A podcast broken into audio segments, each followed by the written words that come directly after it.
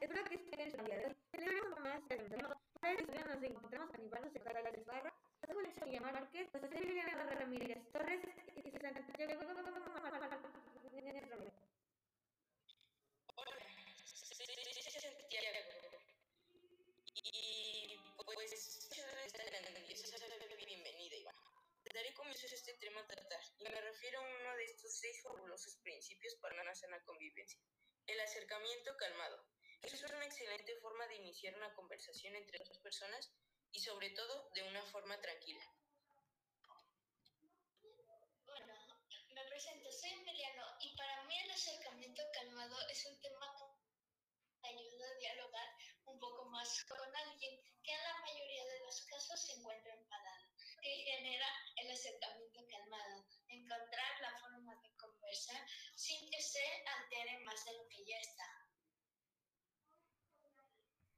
Como dice Emiliano, el acercamiento calmado es la mejor forma de dialogar con una persona de mal humor o con problemas, ya que no estás obligándolo a hablar y aparte sin ser agresivo.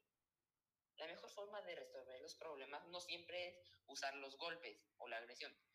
Dialogar también es una muy buena idea. Me parece una idea bastante interesante, Emiliano.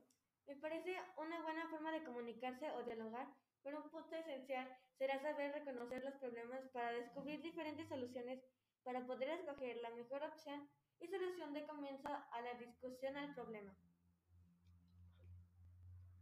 Eh, me parece una forma de dar respuesta o explicación a lo que pasa sin hacer enojar más a la víctima o a la persona.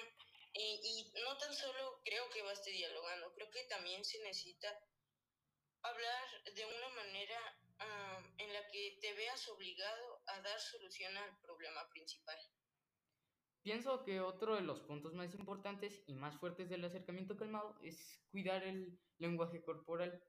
Ese es, de los, ese es uno de los puntos más fuertes del acercamiento calmado, el lenguaje personal. Para mantener una conversación es, es en mayor confianza a la otra persona. Tienes, tienes razón, Julián. Es un punto valioso a tener en cuenta. Para mí el acercamiento calmado es como la observación interrupción, interrupciones o algo por el estilo.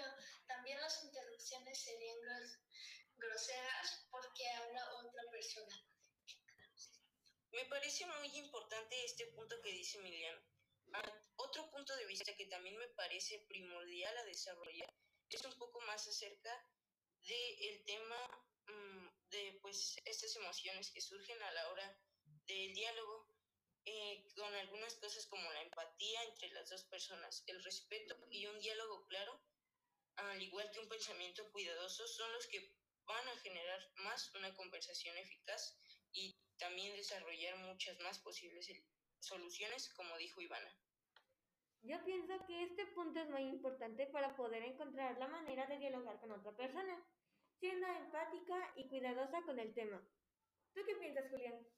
Sí, por supuesto, este punto creo que es de, es de suma importancia, ya que necesitamos la mejor manera para dialogar con esta persona, pero comprendiendo sus problemas y claro, ser cuidadoso con lo que dices, porque si dices algo mal, puede que, puede que las cosas empeoren.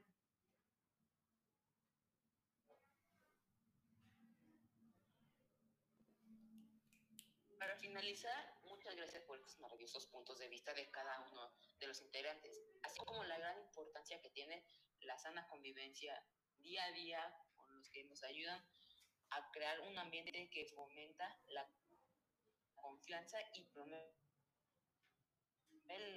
la actitud de respeto y valoración. Genial, pues vamos a cierre a este podcast. Muchas gracias por escucharnos y prestar atención a nuestro tema, el acercamiento calmado. Nos vemos en nuestro próximo episodio. Que tengan un buen día.